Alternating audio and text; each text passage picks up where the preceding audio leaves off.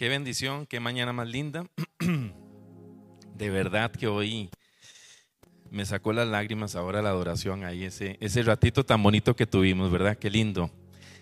Y sabe qué me recordaba ahora, iglesia, eh, a veces lo malagradecido que somos los hijos. Lo malagradecido que somos nosotros los hijos con esa mamita que nos dio la vida porque esa mamita prestó el vientre para que usted esté hoy aquí. Y cuando usted crece, a veces uno dice, es que yo, no, un momentito, usted no fuera nada si su mamita primero que nada, o primero que todo, no lo hubiese abortado. Su mamita lo tuvo en el vientre nueve meses, lo cargó y ahora tienes el cuerpo que tienes porque tu mamita te lo dio. Ah, me lo dio Dios, sí, usó el vientre de tu mamita. Entonces, yo quiero que de verdad le demos gracias a Dios por la mamá. ¿Cuántos tienen la mamita viva? A ver, levante la mano como señal. Bueno, mi mamita ya hace años partió con el Señor, pero si usted la tiene viva, aprovechela, dele un abrazo, dígale, mamita, te amo. El Día de la Madre es todos los días, ¿verdad que sí? Pues hoy es un día especial, un día para romper muros, para perdonar inclusive, para poder abrazar a esa mamita, decirle, mamita, te amo. Saludamos a la gente en casita y los bendecimos. Nos conectamos desde ya y le damos una felicitación y un aplauso a todas las madres que están hoy aquí presentes y a las que están en casa. De verdad, que Dios las bendiga, que Dios los bendiga, porque no preparé ningún tema especial para las madres. Si gusta, toman asiento para no dejarlos así. Ya saludamos a la gente que está en casa, ya saludo al que está a su lado, ya nos pusimos un poco mimosos. Bueno, eh, no preparé un tema como tal para el Día de las Madres, un día muy especial, al igual que el Día del Padre. Preparé un tema en general porque así lo puso el Señor en mi corazón para toda la iglesia, pero no quiero dejar pasar este día tan especial con una reflexión que preparé muy pequeña en honor, como un pequeño homenaje a ustedes mamás, a ustedes héroes callados que trabajan detrás del telón detrás de cámaras, donde no hay aplausos, donde no hay a veces aplausos, donde lo que hay más bien es a veces hijos que no tienen esa consideración. A ustedes que a veces dicen es que no me siento valorada, no me siento amada, bueno, pues quiero decirle, hay una corona para todas las mamitas allá en el reino de los cielos, esas mamitas valientes que de verdad han dado la cara. Hay mamás que inclusive el esposo se ha ido de casa y ellas han sido jefas de hogar. Oiga, me quito el sombrero por esas mujeres valientes que no abandonaron la prole, que lo sacaron adelante. Y muchas mujeres hay así, valientes. Mujeres que estuvieron ahí, que por alguna razón el hombre abandonó el hogar y ellas siguieron ahí con la prole, siguieron adelante. Qué lindo, qué bendición. En honor a todas esas mamitas y en honor a aquí en Costa Rica que celebramos hoy 15 de agosto, el Día de la Madre, quiero leerles esta pequeña reflexión con mucho cariño para ustedes. Se llama así, gracias mamá por lo que no me diste. En mi vida faltaron muchas cosas y fue gracias a ti mamá. Gracias porque no me compraste todos los juguetes que te pedía por más que lloraba e insistía. Me quitaste la vergüenza desde pequeño porque cuando me dejaste en la puerta del kinder el primer día, lloraste tú más que yo. Me quitaste las burlas de otros niños que me hacían y las reemplazabas con cumplidos. Me quitaste los amigos que yo escogí que a nada bueno me traían y me aconsejaste alejarme de ellos me quitaste mis arranques de juventud, aun y cuando a veces te contestaba con mala actitud. No diga amén. Me quitaste la libertad de llegar a la hora que quisiera y te quedabas despierta para escuchar la puerta. Me quitaste mis mañanas de flojera para levantarme y hacerme productivo. Un día te perdí un topper y me quitaste mis juegos de video para hacerme entender el valor de las cosas y la importancia de cuidarlas. Me quitaste mis sueños pequeños y me enseñaste a soñar en grande. Me quitaste mis miedos y me dejaste sin excusas. Mamá, en mi vida me faltaron muchas cosas y no sabes cuánto te agradezco. Me faltaron días tristes porque hasta en las malas estuviste conmigo. Me faltaron días de hambre porque dabas de comer, dejabas de comer para alimentar a tus hijos. Me faltó la oportunidad de verte derrotada, porque aun cuando llorabas en las noches, en tu cuarto, conmigo siempre fuiste fuerte. Me faltó verte retroceder, porque aun cuando mis sueños eran grandes, arriesgados, nunca dejaste de apoyarlos. Pero sobre todo, mamá, sobre todo, me faltó tiempo para agradecerte, tiempo para quererte, tiempo para entender tus sacrificios y aprender de ellos. La vida no sería suficiente para entender cómo me fue a tocar una madre como tú. Gracias por todo lo que me diste, mamá, y sobre todo, gracias por todo lo que no me diste. ¿Cuánto le dan un aplauso a todas las mamitas hoy en su día? De verdad, que Dios las bendiga. Que Dios las bendiga, que Dios las bendiga, que Dios las bendiga y les retribuya todo su esfuerzo. Que Dios las bendiga. Le preguntaron a una madre, ¿a cuál de tus hijos amas más? Y ella respondió, quiero más al enfermo hasta que se cure, al ausente hasta que vuelva, al pequeño hasta que crezca y a todos hasta que yo muera. Eso es una madre, iglesia. Eso es una madre. Y quiero terminar esta pequeña reflexión con tres citas bíblicas. Quiero que no las anote, pero después va a ver la grabación.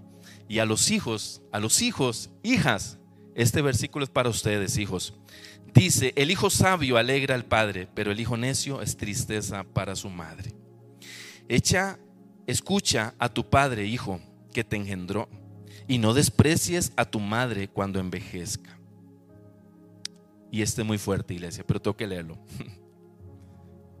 Al que maldice a su padre o a su madre, se le apagará su lámpara en medio de las tinieblas. ¿Cuántos quieren que les vaya bien en la vida? Hijos, hijas que están aquí, bendice a tu mamá y a tu papá. ¿Cuántos dicen amén? Que Dios bendiga a las mamitas de Costa Rica y que Dios me las bendiga a ustedes que están aquí.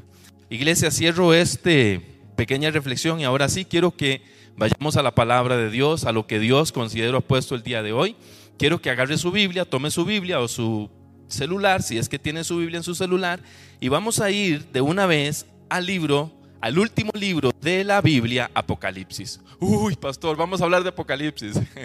la gente le tiene miedo a Apocalipsis, ¿verdad? Uy, pero un libro muy escatológico, etcétera. Pero no, vamos a ver, hoy Dios nos va a hablar. ¿Cuántos quieren que Dios les hable hoy en esta mañana? ¿Cuántos sacaron el ratito para que Dios les hable? ¿Cuántos dicen amén? ¿Cuántos vinieron hoy? Dice, Señor, yo saco el ratito porque yo sé que tú me vas a hablar, me va a dar maná, me va a dar pan, me vas a alimentar. Y hoy Dios nos va a hablar. Muchas veces Dios nos habla, nos fortalece a través de la palabra, nos anima a través de la palabra, pero también como papá, también a veces nos exhorta y nos corrige. ¿Cuántos dicen amén? ¿A cuánto le gusta que Dios lo corrija, que Dios también lo exhorte? Porque sabe que exhortación de parte de Dios significa amor porque Dios nos ama, porque le interesamos, Dios nos corrige y Dios también nos habla. Hoy quiero hablar, iglesia, de un mensaje que de Jesús se le aparece ya resucitado al apóstol Pablo, al apóstol Juan, perdón, se le aparece en la isla de Patmos.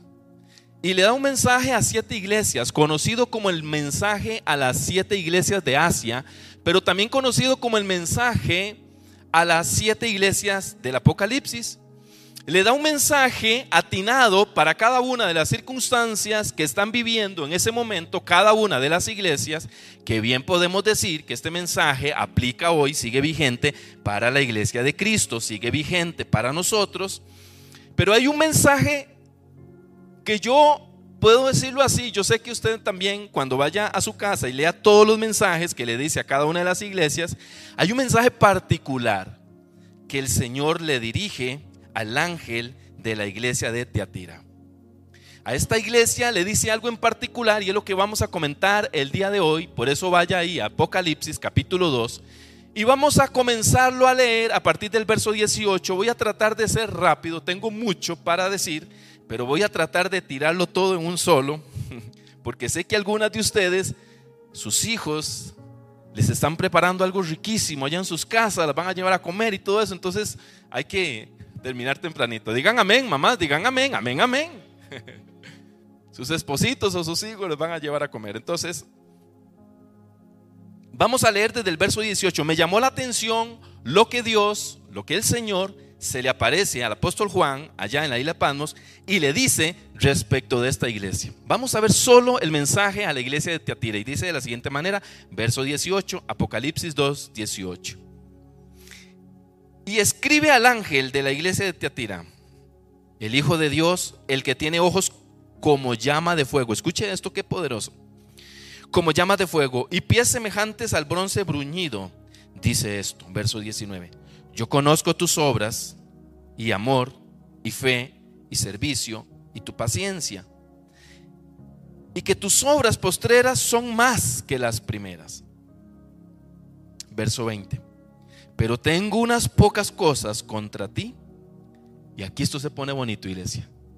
Que toleras que esa mujer, Jezabel, que se dice profetiza, enseña y seduzca a mis siervos a fornicar y a comer cosas sacrificadas a los ídolos.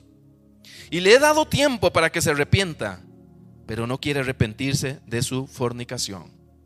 Que el Señor añada bendición a esta palabra. Présteme su atención, por favor. Lea el pasaje final todo en su casa. Léalo todo en su casa, se lo recomiendo. Por factor tiempo no lo voy a leer. Creo que aquí es donde me voy a quedar, que es lo que voy a compartir porque me llama la atención que primero lo elogia, elogia a la iglesia y le dice las cosas, eh, así es el Señor. El Señor no solo lo malo ve de nosotros, no solo las jaladas de orejas, también el Señor viene y nos dice, mire hijo, estás haciendo las cosas bien, te felicito, estás, has cambiado esto, has mejorado en esto, pero como un padre que nos ama, también nos exhorta y nos dice de aquellas cosas que sí necesitamos cambiar, porque todos necesitamos cambiar cosas en el caminar del Señor. ¿Cuántos dicen amén? Porque no estamos hechos, nos estamos haciendo, no somos perfectos. Entonces todos tenemos algo que aprender todos los días. Cada vez que venimos a la iglesia, inclusive este pasaje, tal vez usted lo ha leído muchas veces, pero estoy seguro que hoy Dios también le va a dar algo nuevo.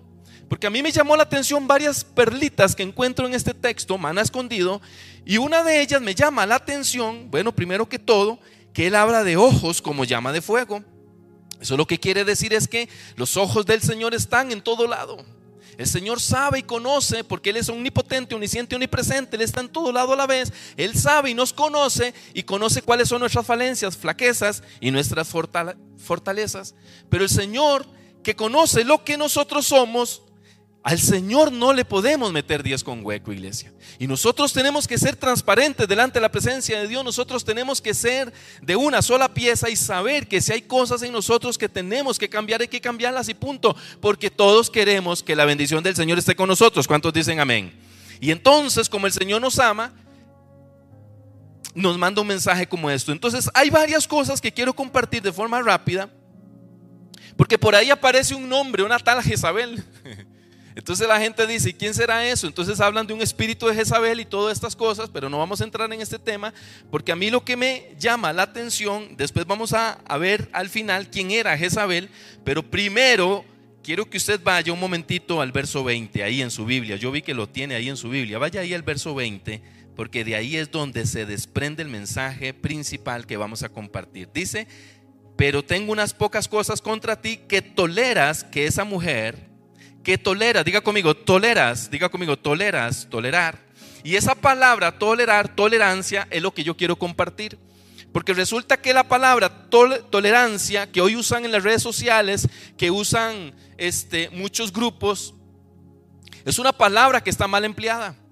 Porque la gente dice, no, pastor, es que tenemos que tolerar, es que tenemos que ser tolerantes. Sí, el Señor nos enseña a amar, a respetar y nos enseña a ser tolerantes con las demás personas que no conocen todavía del Evangelio. Pero escuche esto, el Señor le está hablando a la iglesia. ¿Cuántos dicen amén? No le está hablando al mundo, le está hablando a la iglesia.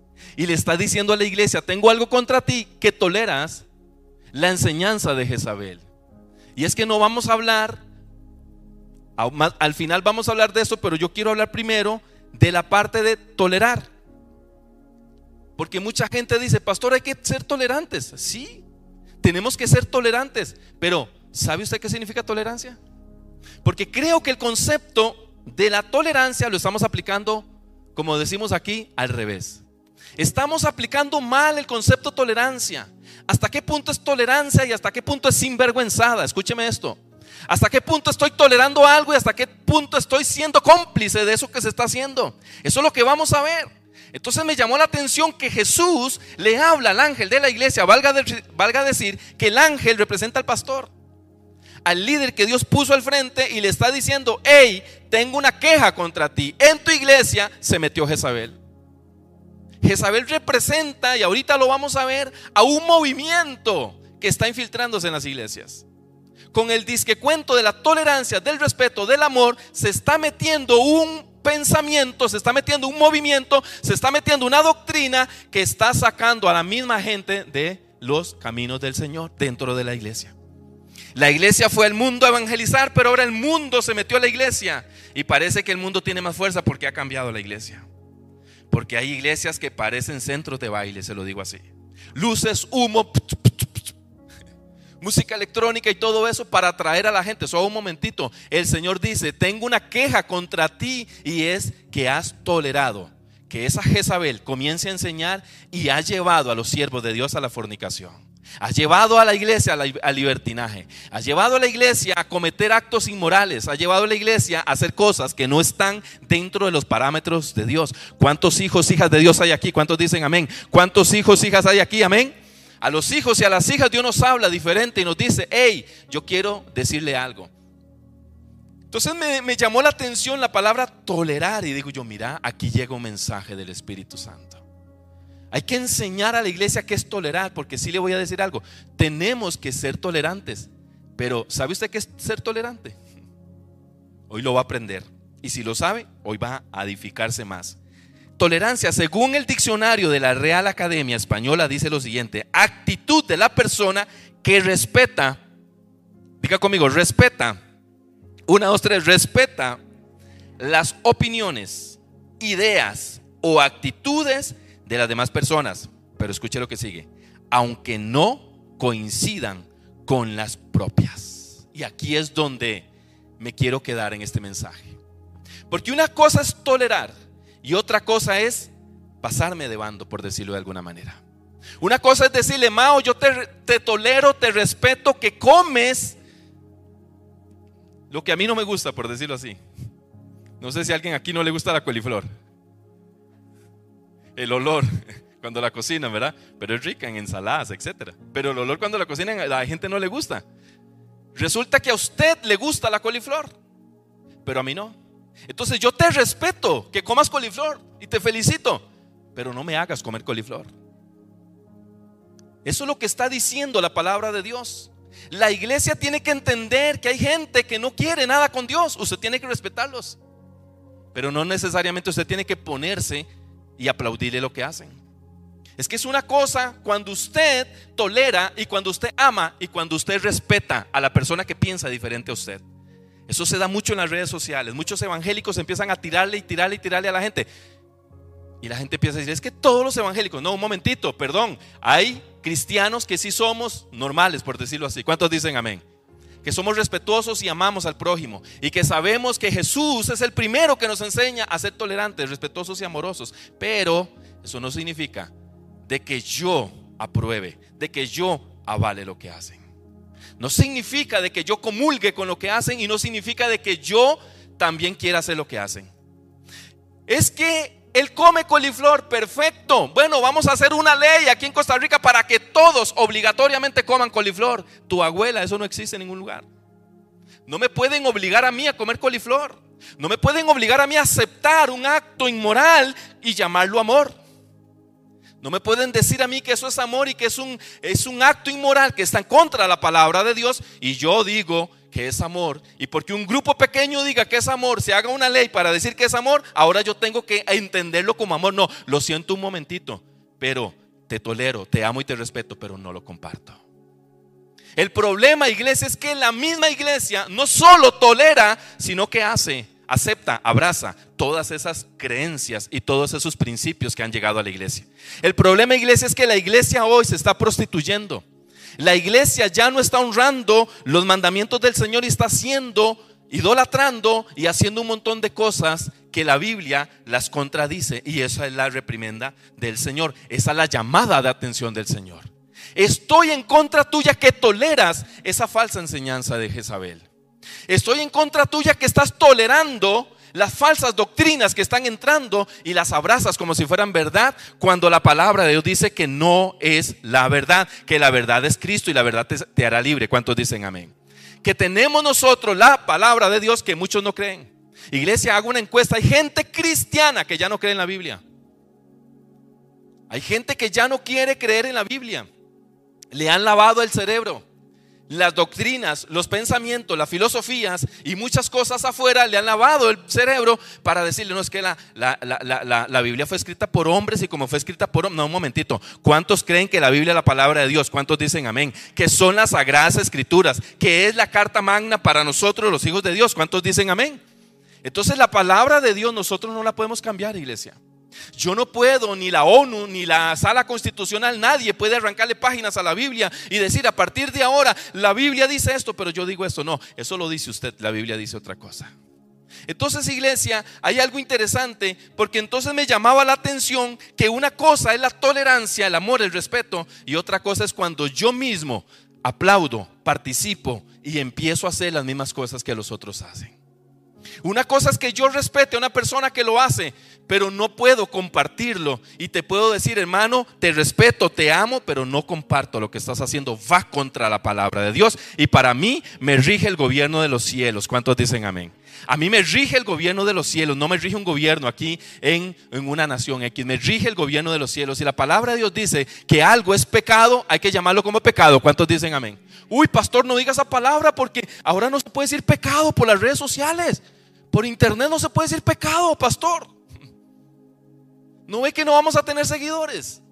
¿Qué le interesa a usted más, los seguidores o predicar la verdad, que la verdad nos hace libres? ¿Qué nos interesa a nosotros? ¿Qué le está interesando a la iglesia? La iglesia se está metiendo en la política. Se está haciendo una iglesia política, una iglesia donde me interesan que me aprueben lo que estoy predicando. Entonces quito palabras como pecado, santidad, infierno. Iglesia, y son palabras que están aquí en la palabra de Dios. Quiero que vayamos un momentito porque hay que ir avanzando, tengo mucho que decir. Hebreos 12, 14, rápido, rápido, rápido. Hebreos 12, 14, y si no lo buscamos allá en el video después, porque hoy la gente está llamando malo a lo que es bueno y bueno a lo que es malo. Y la iglesia tiene que tragarse eso, tolerarlo. No, no, un momentito. Yo respeto, pero no tolero. Yo respeto, pero no puedo tomar una doctrina de esas y traerla acá. Hoy están llamando bueno a lo que es malo y malo a lo que es bueno. Hoy estamos al revés, iglesia. Hoy un hombre tiene tres o cuatro mujeres y le dicen, uy, ese sí es un galán, qué bárbaro, qué carga, un aplauso. Aquel es bueno para tomarse una botellón solo y hasta hace, este, ¿cómo se llama? Concursos a ver quién se toma más. ¿Y qué carga le aplaudimos? Uy, aquel es más gritón, ¿qué carga le aplaudimos? Uy, aquel le dijo esto al jefe y le golpeó esto, uy, qué carga, qué valiendo. No, no, es un irrespetuoso. Pero estamos llamando a lo malo, lo llamamos bueno y a lo bueno lo estamos llamando malo. Y eso está pasando en la iglesia de Cristo. ¿Cuántos dicen amén?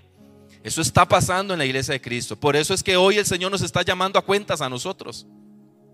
Un día por ahí escuché un hermano que decía, no quiero una iglesia de miles, quiero una iglesia de santos.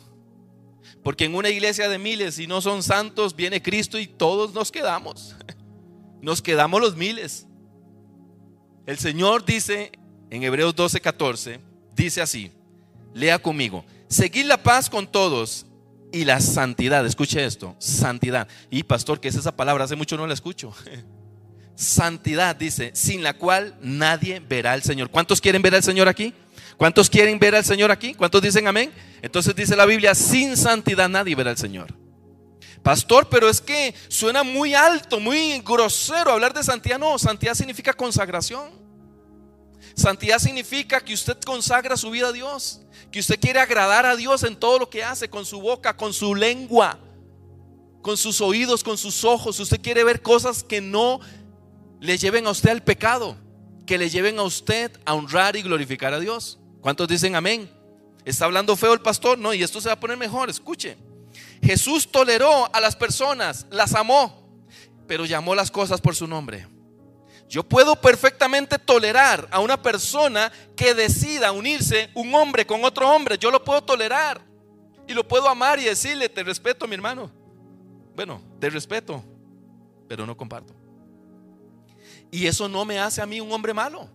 No me hace homofóbico. que yo llame las cosas por su nombre, que yo diga las cosas como son. Es que hoy hasta a Dios le están faltando el respeto. He escuchado predicadores, escúchame esto, en una célula, en un grupo, donde está el líder, el que está al frente predicando la palabra de Dios, y le dice Mae a Jesús. ¿Qué opinan ustedes de eso? Mae, es que el Mae sabe. Es que el Mae Jesús, el Mae, y digo yo, uy, solo un momentito, voy a apartarme. ¿Por qué? Porque si cae un rayo que le caiga a él, para que no me caiga a mí. Es increíble. La falta de respeto. Si a mí un hijo mío me dice Mae, yo, bueno, lo cacheteo. Porque no tiene por qué faltarme el respeto. Me enojo, me molesto que me diga Luis, imagínese. Soy su papá. A Dios le gusta que usted le llame papá, papito. No que le diga mae. El colocho, el tata, él este sabe. Y esa falta de respeto se, se está dando en las iglesias. Ay, pastor, es que la iglesia tiene que ser un poco light. No, no, no, no, un momentito. Una cosa es una cosa, decía un hermano, y otra cosa es otra cosa. Eso es lo que decía, no sé qué quiso decir, pero algo dijo ahí. Jesús amaba a los pecadores. ¿Cuántos dicen amén? Pero nunca amó el pecado que estaba en ellos. Jesús exhortó siempre que usted y yo teníamos que dejar la vida de pecado. Porque el pecado nos separa de Dios y nos puede separar eternamente de Dios. Jesús ama al pecador, pero aborrece el pecado que está en él. Jesús les daba tolerancia, amor y respeto, pero llamó las cosas por su nombre. Al pecado le dijo pecado, al adulterio le dijo adulterio, a la fornicación le dijo fornicación. Punto. Jesús llegaba y perdonó a una mujer que iban a lapidar porque la encontraron en actos irregulares con un hombre que no era su esposo y la iban a lapidar. Y entonces Jesús le dijo, mujer, ¿quién te acusa? Nadie te acusa. Nadie, Señor, nadie. Pero cuando se levantó le dijo, vete y no peques más. O le dijo, vete, ahora nos vemos allá. No, Señor, vete y no peques más. A un paralítico 38 años le dijo, levántate y anda, toma tu camilla y anda, y no peques más para que no te suceda algo peor. Ay iglesia, Dios nos está llamando a que nosotros busquemos la santidad. Porque la venida del Señor vendrá por una iglesia arreglada, no por una iglesia descuidada, sucia, añeja. Viene por una iglesia cuidada, una iglesia bañada en la sangre de Cristo, una iglesia que está limpia en la sangre de Cristo. No va a venir por una iglesia descuidada, así como, como Florinda ahí que venía con todos los rulos y todo. No, no, viene con una iglesia ya bien lista y preparada, con un buen perfume. Traigo mi perfume, dijo ahora la pastora. Traigo mi perfume. Hoy te quiero honrar. ¿Cuál es el perfume que Dios quiere? Tu obediencia. Ya conmigo, obediencia. Y para obedecer la obediencia va pegado a la santidad, porque cuando obedecemos a Dios no queremos hacer otras cosas. Jesús amó al pecador, pero vea lo que le dijo, predicando Jesús esto. Rápido, busque ahí Juan 3, 19 y 20, pero si no lo vemos en el video, por factor tiempo, porque quiero ir rápido, me queda apenas dos horas para predicar. Juan 3, 19 y 20 dice, y esta es la condenación, Jesús está hablando, y le está hablando a pecadores. Jesús está hablando y dice, y esta es la condenación, que la luz vino al mundo. ¿Quién es la luz? El de llamas de fuego, dice Apocalipsis. El Jesús de llamas de fuego, ¿por qué lo vio así? Porque ya no lo vio muerto en una cruz, porque Jesús está vivo, está resucitado, está poderoso. Sus pies, que dice que como eh, que se veían con, con, vamos a ver cómo lo dice, un momentito, para no decir otra palabra dice que sus pies, cuando lo, cuando lo vio, Juan en Apocalipsis, dice que sus pies eran semejante al bronce bruñido. Eso lo que significa es el poderío y la autoridad del Señor. El fuego, la luz. Por eso es que Jesús viene y le habla a los pecadores, a nosotros, nos exhorta y nos dice, y esta es la condenación, dos puntos, que la luz vino al mundo, Él es la luz, y los hombres amaron más las tinieblas que la luz, porque sus obras eran malas. Porque todo aquel que hace lo malo aborrece la luz y no viene a la luz para que sus obras sean malas. Perdón, para que sus obras sean reprendidas. Entonces resulta que si alguien está en la oscuridad y usted tolera y usted es tolerante, está bien, quédese en la oscuridad. Pero ¿por qué usted se va a pasar a la oscuridad, hermana, hermano? Porque usted para hacerse amigo de él se va a pasar a la oscuridad de él. Que él se pase a la luz suya. ¿Cuántos dicen amén? Que ellos se conviertan a ti, no tú a ellos. ¿Cuántos dicen amén? Que él pase a la luz y no tú a la oscuridad. Y entonces resulta que para ser tolerante con ese compañerito de la universidad, yo tengo que pasarme a la oscuridad con él. ¿Cómo se llama la obra? Yo lo voy a amar y lo voy a respetar, pero yo me mantengo en la luz, me mantengo en la palabra, me mantengo en los lineamientos que el Señor dice y Él verá, pero yo lo amo y lo respeto. Y el respetarlo no significa de que yo vaya con Él a la oscuridad y me revuelque con Él en la oscuridad. Porque el Señor me está diciendo a mí que ellos amaban la oscuridad. Y como amaban la oscuridad, querían la oscuridad. Entonces, dice el verso 20, porque todo aquel que hace lo malo aborrece la luz y no viene a la luz para que sus obras no sean reprendidas. Isaías 5:20, si, si gusta no lo busque y después lo va a, anótelo. Hay de los que a lo malo le dicen bueno y a lo bueno le dicen malo. Que hacen la luz por tiniebla y las tinieblas por luz. Que ponen lo amargo por dulce y lo dulce por amargo. Hay de los sabios en sus propios ojos y de los que son prudentes delante de sí mismos. ¿Quiénes son los que son prudentes delante de sí mismos? Son la gente que dice, es que la Biblia dice esto, pero yo opino. Solo un momentito. Lo que usted opine no cuenta. Es que yo opino que uno sí debería hacer esto. Eso es su opinión, pero su opinión no cuenta. Lo que cuenta es lo que dice Dios. ¿Cuántos dicen amén? La palabra de Dios es la palabra eterna y le llama las cosas como tienen que ser. Llama las cosas por su propio nombre. Y hoy nosotros lo que estamos aprendiendo es que Dios le jala las orejas a una iglesia y le dice, hey, tengo contra ti algo. Ya vamos a llegar a eso, por eso quiero ir rápido. Voy rápido. Proverbios 28, 13, apúntelo y después lo leemos. Después lo busca usted en su casa. El que encubre sus pecados, dice la Biblia, no prosperará. ¿Cuántos quieren prosperar? ¿Cuántos quieren prosperar espiritualmente? ¿Cuántos dicen amén? El que encubre sus pecados no prosperará, mas el que los confiesa y se aparta alcanzará misericordia. ¿Cuántos dicen amén? Iglesia, no vemos en ningún lado la Biblia que esté alcahueteando el pecado, alcahueteando la, la, idolatría, alcahueteando la oscuridad. No vemos en ningún lado. Yo no lo veo. Yo no sé usted. Seguimos. Iglesia, no podemos nosotros entonces aceptar, recibir o abrazar o permitir enseñanzas erróneas que están entrando en las iglesias o en la iglesia de Cristo. Ahí es donde el, apóstol Juan está diciendo que Jesús se le aparece resucitado y le dice, tengo contra ti que has tolerado que entre una mujer que se llama Jezabel y ha empezado a profetizar, a, a profetizar y ha llevado a sus siervos a la fornicación y los ha apartado de Dios y los ha llevado a la idolatría. ¿Quién era esta Jezabel? No es que Jezabel resucitó y llegó ahí otra vez, no, no, no, no. Está hablando, por decirlo de alguna manera, el apóstol está poniendo un ejemplo de que la enseñanza que está llegando a la iglesia de Teatira es una enseñanza que estaba en el Antiguo Testamento. Si gusta, no lo busque, yo nada más lo referencio aquí.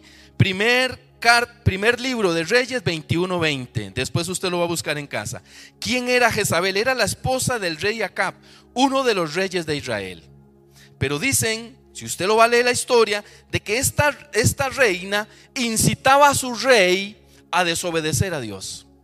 Comenzó a llevarlo a la idolatría de los Baales y comenzó a adorar a los Baales.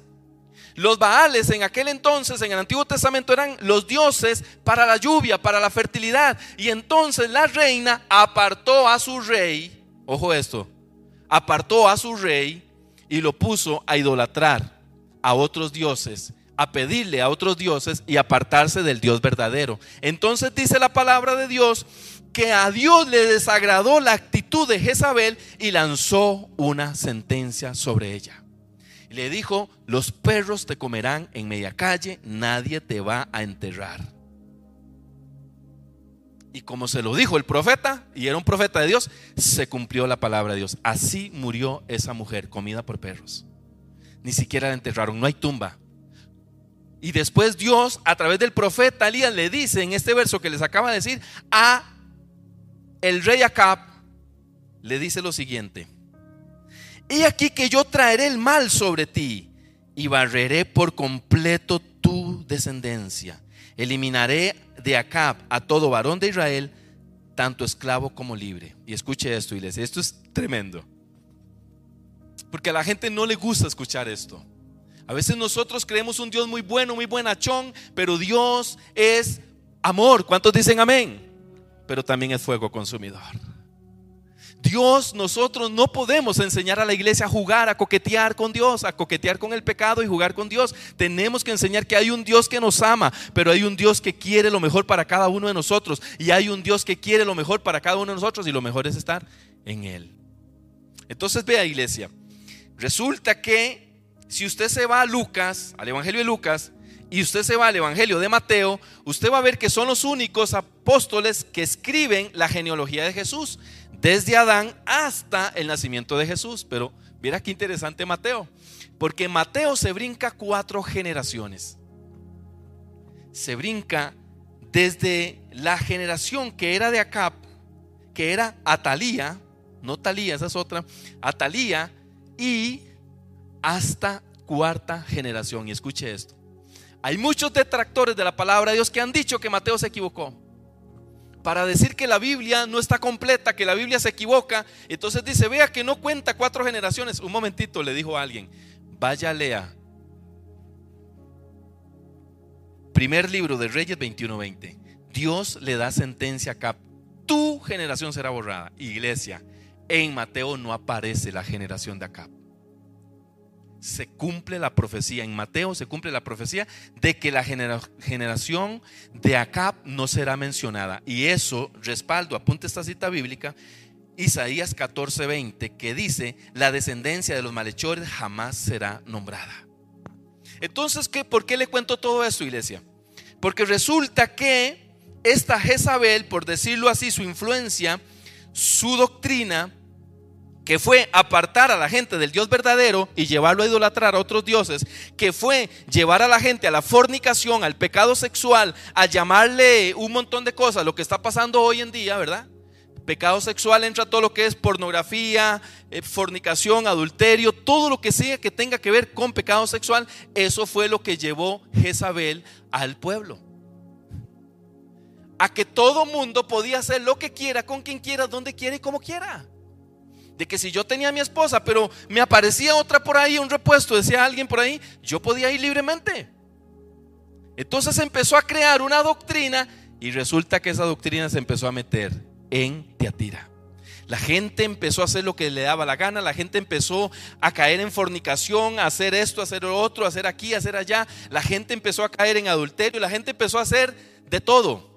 Porque resulta que empezaron a tergiversar la palabra de Dios. Dios es bueno, Dios te ama, como sea, donde sea, Dios te ama, Dios te ama. Y empezaron a tergiversar la palabra de Dios en Teatira, tanto así que entonces tiene que intervenir directamente Jesús y decirle, hey, un momentito, se están apartando de los lineamientos. Veo asustados, iglesia. Jezabel es un espíritu, por decirlo así. Es una doctrina, es un movimiento que entra a las iglesias. Y si el pastor no está bien parado en las de atrás, si no está bien parado en la palabra de Dios, empiezan a predicar doctrinas falsas y doctrinas permisivas. Donde presentamos a un Dios buenachón, un Dios que todo lo permite, un Dios que todo lo hace, un Dios que te ama como eres. Venga Cristo así como eres y quédate así. No, no, un momentito. Venga, Cristo te ama con tus pecados y con todo, pero después de que el Señor viene, te lava con su sangre, te limpia con su sangre y le dice, ahora sí, hijo, tienes que ponerte una vestidura nueva. ¿Cuántos dicen amén? Porque entonces lo contrario sería un Dios alcahuete, un Dios que permite todo, un Dios que no pone reglas, un Dios que no pone restricciones, un Dios que le permite a usted hacer lo que quiera. Y ese no es Dios porque Dios te ama. Cuando un papá ama a un hijo, lo corrige. Hijos, cuando tu mamá te corrige y tu papá te corrige, es porque te ama es porque le interesas. Cuando tu mamá te da un consejo, tu papá te da un consejo es porque lo ama, porque te ama y porque le interesas. De lo contrario, si no le interesara nunca, te daría un consejo, haga lo que quiera, de por sí. No, la mamá te ama, el papá te ama y te va a dar consejos. Eso es lo que está diciendo Dios a Teatira. Le está diciendo, hey, te estás apartando, estás permitiendo que una doctrina, un viento de doctrina raro entre. Iglesia, hoy ha pasado eso, lastimosamente. Se metió la doctrina de la prosperidad. Se metió la doctrina de lo profético. Ahora todo es profético. Y yo sí creo en la profecía. ¿Cuántos dicen amén? ¿Cuántos creen en la profecía? Es un don, la profecía es un don, existe, claro que sí. El don de ciencia, todo eso existe, está en la Biblia. Pero es que hay gente que está diciendo, Dios me dijo, pero Dios no le dijo nada. Y hay que tener cuidado con eso. Por eso las profecías hay que pesarlas en la palabra de Dios. Porque Dios nunca te va a decir algo que contradiga la Biblia. Porque el libro por excelencia la palabra de Dios. Y Dios no nos va a decir algo que contradiga la palabra de Dios. Entonces cuando alguien dice, Dios me dijo, ok, vamos a pesar esa palabra que Dios te dijo. Porque Dios no va a contradecir su palabra. Pero se ha metido una, una, un adoctrinamiento en donde hay escuelas proféticas, mantos proféticos, helados proféticos, de todo es profético ahora. No compra este lado profético, pastor, claro. Aceite ungido. Y la gente va a comprar el, aceite ungido. Criticaron por años a los católicos. Porque iban a, tomar agua bendita. Pero ahora ellos van por el aceite ungido. Por lo menos los católicos iban gratis. A ellos les cobran.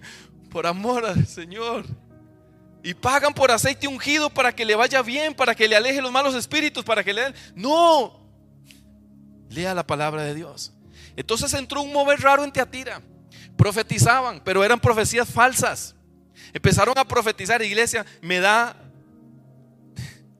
me da risa, pero me duele lo que ha pasado en la iglesia. Montón de pastores evangélicos en Estados Unidos le profetizaron a Trump que iba a ser reelecto por segunda vez y todos amén. No se cumplió la profecía. Aquí en Costa Rica montones de iglesias le profetizaron a Fabricio Alvarado, futuro presidente no se cumplió la palabra. A Julio Melgar le profetizaron, vas a ser sano, vas a ir aquí, vas a ir allá. Entonces hay que tener cuidado, hay que pesar la profecía. ¿Cuántos dicen amén? Somos una iglesia seria, ¿cuántos dicen amén? Somos una iglesia donde de verdad la palabra es nuestra prioridad, iglesia. Mi motivación es que usted lea la Biblia y que usted se ampare en todo lo que dice la palabra de Dios. La palabra de Dios no va a pasar. Aunque venga su hijo y le diga, mamá, usted es anticuada porque ya ahora no, ahora la moda es esta tu abuela la moda, la palabra dice esto. Porque ahora está eso. Los chiquillos ahora, como están aprendiendo en internet un montón de cosas, vienen y le dicen a la mamá, mamá, pero ya eso pasó de moda, ahora no es esto, ahora es lo otro. Y usted se come esas mentiras y empieza a meter a Jezabel a la congregación. Y traemos moveres raros. Esos moveres de paños benditos, de paños aquí, de paños allá, y un montón de carajadas. ¿Sabe por qué? Porque leímos un texto y lo sacamos de contexto. Entonces hay que tener mucho cuidado, iglesia, con las cosas que se meten en las congregaciones. Nosotros somos los que tenemos que ir a la palabra de Dios. ¿Cuántos dicen amén? Entonces usted ve un montón de cosas, iglesia. A la gente la estafan, pero la estafan porque ven la necesidad de las personas. Yo di un tema una vez que en las necesidades o en la pandemia algunos vendían pañuelos. Algo así lo había titulado de que mientras otros están sufriendo, los otros están vendiendo pañuelos. Es la gente que se aprovecha de la necesidad. Eso es lo que hacen los adivinos y los hechiceros y esta gente. En el tiempo de nosotros, ¿se acuerdan cuando las mamitas por ignorancia iban a que le leyeran la mano, a que todo esto? Porque jugaban con la necesidad de la persona. Le hicieron, a usted le hicieron mal de ojo. Entonces tome, haga esto y ta, ta, ta. Tráigame un calzoncillo, ojalá que esté y llevaba, llámeme una media y una foto. Y le iba a la gente buscando una media, buscando una foto para llevársela a él, a ella, a la bruja, a la divina, al que le iba supuestamente a traer la cura. Tome, tome para que se haga sapricista. Y ahí iban llevando la bandera del monstruo. Tome para que ya no sea liguista y corte con esa maldición. Pobre liguista, decía, ¿verdad? Y todas esas cosas. Entonces nosotros vemos una iglesia teatira que tenía muchas cosas positivas, pero dice Dios, lástima, estás dejando que te influencie Jezabel. Que Jezabel agarre el micrófono y comience a predicar. Uy, yo cuando veo predicadores que empiezan así a ponerse muy, este, yo de una vez, le cambio de canal. ¿Por qué? Porque a veces lo hacemos muy místico y Dios es real. Dios está aquí con nosotros, iglesia. Y algunos de ustedes ni las cejas se le pararon, pero Dios está aquí con nosotros. Él dice, yo estaré con ustedes donde dos o tres o más se reúnan en mi nombre, yo estaré. ¿Cuánto le dan un aplauso a la presencia de Dios? Él está aquí con nosotros. No necesitamos que salga ahí con las cejas paradas o con el pelo parado o muerto de risa o llorando. No, no, no. Necesitamos saber que Dios está contigo, aunque no lo sientas. Hay veces que no vamos a sentir a Dios. Escúcheme esto. Soy un hombre de oración. Hay veces oro y no siento nada, gente. Pero yo llego y le digo, papá, la cita era a las 4, yo llegué, si tú no llegaste, problema tuyo, yo voy a irme a acostar otra vez, ya yo hice mi parte. Eso es todo. Pero llegamos a orar y queremos que todos los días, ¡oh! no, no, a veces no pasa nada. A veces lo que le pasó fue que le dio sueño, le dio picazón, que le dio, se le hormeció la rodilla. Eso fue lo que pasó. Pero usted oró. Y usted sabe que en la oración está la provisión. Me salió en verso y sin mucho esfuerzo. En la oración está la provisión. Iglesia, Teatira era una iglesia muy, muy efusiva, era una iglesia muy emocionalista. ¿Cuántos se identifican con iglesias muy emocionalistas? que puro rin rin, dicen los chiquillos, ¿verdad? Yo no sé si será una mala palabra eso, ahí me disculpa, ¿verdad? Se me salió, se me salió lo tico. ¿Verdad? Pura bulla, ¿verdad? Pura bulla, pero nada. Entonces, hay personas en iglesias que pura bulla.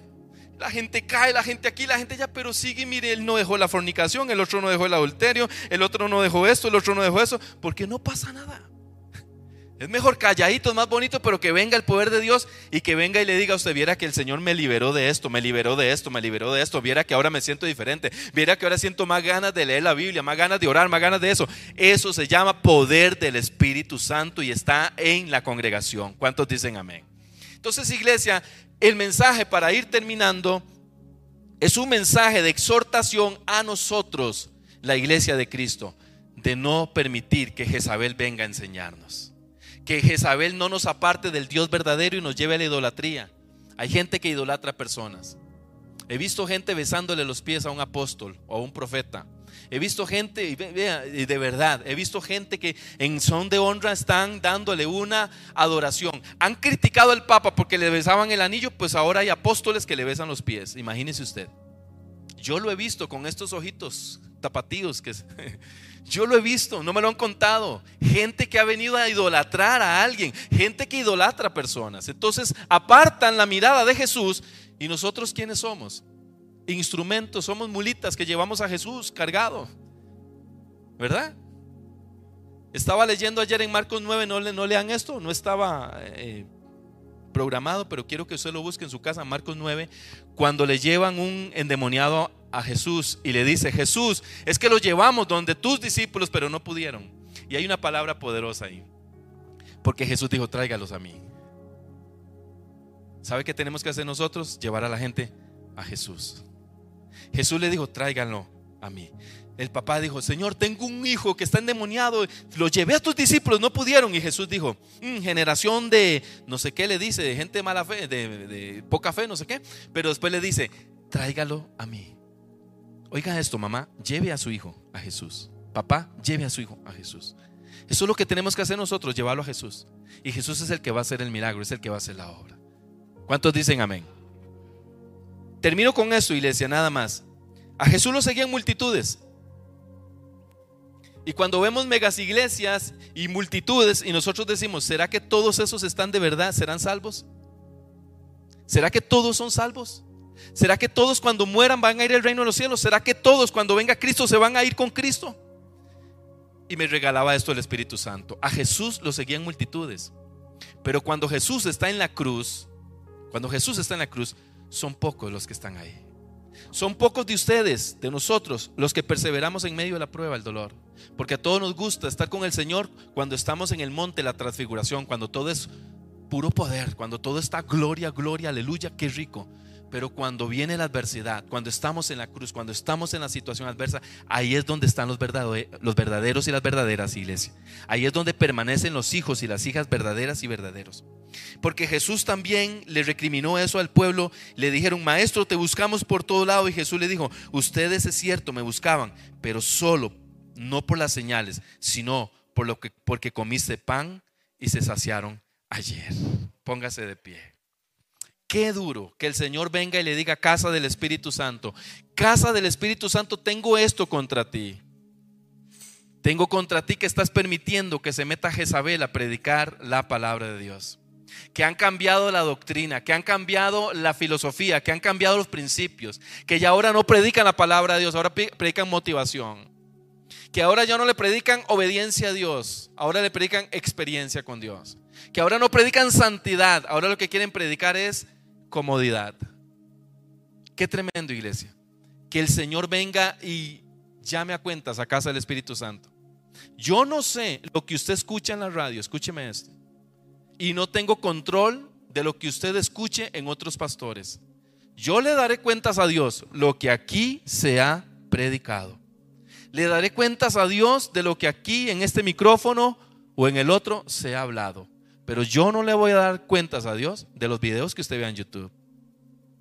Porque hay gente que me manda videos, pastor, ¿qué opina usted de esto? Y yo le digo, no, nada que ver, esto nada que ver.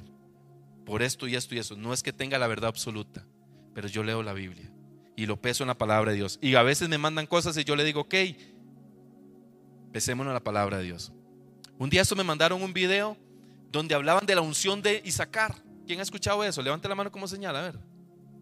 La unción de Isaacar. Pastores, hay que ponernos más este actualizarnos porque le dije yo, ¿y eso qué es? En mi vida había escuchado eso, unción de Isaacar. De 200 hijos que había tenido Isaacar y que como fue profeta, entonces ahora anda esa unción profética en las iglesias y recibe la unción pastora, la unción de Isaacar. Y váyase a sacarla, a sacar la basura, aunque sea, pero vaya a hacer algo. Y yo no lo había entendido, sea, sinceramente, me declaro ignorante. Y si estoy, tendré que estudiar más en eso. Pero para mí, para mí, la palabra de Dios no me habla nada de eso. Son doctrinas que entraron a la iglesia. Se metió Jezabel. Como la doctrina de la prosperidad, ¿de dónde sacan eso? De que si usted siembra mil, mil dólares, necesariamente usted va a recoger. Había una persona por ahí que llevaban y decían que, que trajeran este, monedas en otro país y las sembraban y que iban a hacer matas con plata y la gente sembraba ahí. Cuando iban a buscar la plata no estaba. Ve el toque, eso, eso, eso estaba, está bonito. Perdón que los deje un ratito de pie para descanse la silla. Yo tengo ya hora y resto de estar de pie. Ponían matas aquí alrededor del altar. Pastora, vea, tome, tome, tome nota. Ponían matas, bueno, tazas con, con tierra. Hermanos, ¿cuántos van a sembrar 500 dólares? ¿Cuántos van a sembrar? Taca, taca, taca, taca, taca, taca. Tráigalo, siembrelo, siembrelo. Y van a hacer una mata de plata aquí, en serio. A usted le va a llegar a su casa. Y la gente sembraba. Y después venía el pastor. ¿Y qué pasaba? Que vinieron a buscar la mata, no encontraron la semilla, se fue la mata, la tierra, todo se fue. Vea, iglesia, eso pasa. Porque juegan con la necesidad de las personas. Porque si usted quiere ser bendecido, ¿cuántos quieren ser bendecidos económicamente? Póngale duro a trabajar, pídale a Dios un trabajito, pídale a Dios una extra, pídale a Dios cómo salir de las deudas y esas cosas. Yo estoy orando por eso, ya tengo cuatro trabajos yo. ¿Por qué la gente se va a Estados Unidos y se hace rica? Porque tienen cuatro trabajos, ¿sí o no? Trabajan 24/7 y aquí solo Netflix. Están aquí solo Netflix y quiere que Dios los bendiga.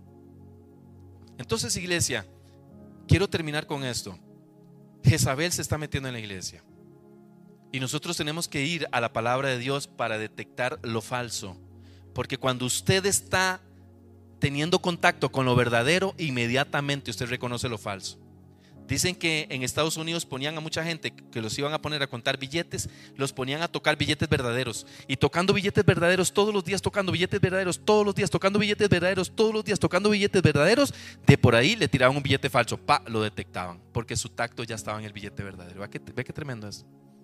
Tocaban billetes verdaderos, cuando le tiraban algo falso, lo detectaban. Así tenemos que ser nosotros, estar parados en la palabra de Dios, en lo verdadero, y cuando venga algo falso, inmediatamente lo detectamos. Porque hay iglesias que les gusta todo esto. Le gusta el emocionalismo, el brinco, el salto, el que tire, se tome, recibe, llévenlo por allá, patelo por allá. Un día fui a una, a una actividad donde el profeta se quitó los zapatos y le hacía así con el pie a la gente y los tiraba por allá. Y cuando venían de mí me iba a decir yo, lo demando. Lo demando si me toca. Allá tengo mi abogado personal, lo demando, le digo yo. A uno le quebró la nariz, en serio, le quebró la nariz. Salió con la nariz así, torcida. ¿Y qué dijo la gente? Es que así opera Dios. Tu abuela, cuando vio a Jesús pateando a la gente. No, pero Jesús tira escupatajos, pero solo una vez usted lo vio y no se lo tiró en la cara, se lo tiró en el suelo. He visto gente que se saca chicles de la boca y se lo da el chicle ungido. Por ahí algunos hicieron cara de asco, sí. ¿En serio? Sacaba el chicle ungido, tome, usted se come este chicle y se le hacen muelas de oro. no sé. Iglesia, en serio, estas cosas pasan, están pasando porque Jezabel se está metiendo en la iglesia de Tiatira, que somos nosotros, somos los que tenemos que sacar a Jezabel a patadas. ¿Cuántos dicen amén? Y todas esas cosas. En una congregación alguien mojando porque la unción era como mojar a la gente. A mí me parecía malicia más bien porque mojaban a las mujeres con las camisetas a ver. Y el pastor llegaba y les mojaba a todo el mundo porque era la unción. Iglesia hay que tener cuidado. La Biblia nos exhorta a nosotros de que Jezabel se está metiendo en la iglesia. Y nosotros tenemos que ser, ya yo di una, empezando la iglesia, una capacitación sobre cómo detectar un, un falso profeta. Lo primero que dice la Biblia es cuando el profeta, dice que Dios le habló y profetizó que Dios le habló, si lo que dice no se cumple, tal profeta de parte de Dios no habló. Porque si yo vengo y le digo a este Mari, dice Dios, esto se va a cumplir, si lo dijo Dios. Pero si no lo dijo Dios, si lo dijo mi carne, mi emocionalismo, y no se cumple, yo vengo y le digo a Mari, es que usted, mm, hay pecado escondido. Abrazó a la suegra. Ah, eso fue. Hay pecado escondido por ahí. Y no es así. Simple y sencillamente es porque vaticiné, batié literalmente. Entonces, iglesia, nosotros tenemos que detectar y estar de pie nosotros y parados en la palabra de Dios cuando se está metiendo Jezabel. Yo no le voy a dar cuentas a Dios de lo que usted vea en internet. Usted le dará cuentas a Dios. Yo le doy cuentas a Dios de lo que predique aquí Eduardo, de lo que predique aquí Erika, lo que predique aquí Grete, lo que predique aquí Luis, yo le daré cuentas a Dios de eso. Porque si yo veo que Eduardo viene y trae una enseñanza de esas que se puso a ver en internet, no lo va a hacer, pero estoy poniendo como ejemplo. No se sienta aludido, tranquilo. No se enoje, tranquilo. Y el hombre trae ahí, y, verdad, y trae ahora una unción ahí de... y, y lo tira, yo tengo la obligación de decir, no hermano, eso no está en la palabra de Dios seis meses de disciplina. Porque igual el pastor también está en la obligación y mi esposa. Y ustedes también, si ven que vengo con corajadas raras, vengo un día a predicar aquí en calzoncillos, usted dice, ¿qué le pasó al pastor? Es que Dios me dijo, no, Dios no le va a decir esa ridiculez. Vea gente, una persona, y con esto termino, sentaba a las mujeres en los regazos. Nos vinieron a contar a mi esposa y a mí, no son de esta congregación, valga decir, ¿verdad? Para que quede ahí grabado no son de esta congregación. Y yo le dije, miren, no. Y su esposo estaba ahí, sí, mi esposo aprobó que el profeta me sentara en los, en los, en, los regazos. Y me pidió ropa interior para orar por la ropa interior. No, ya no, no, vaya demande ese sinvergüenza. Eso no, eso ya es acoso, le hago yo. Pero es que Dios se lo dijo.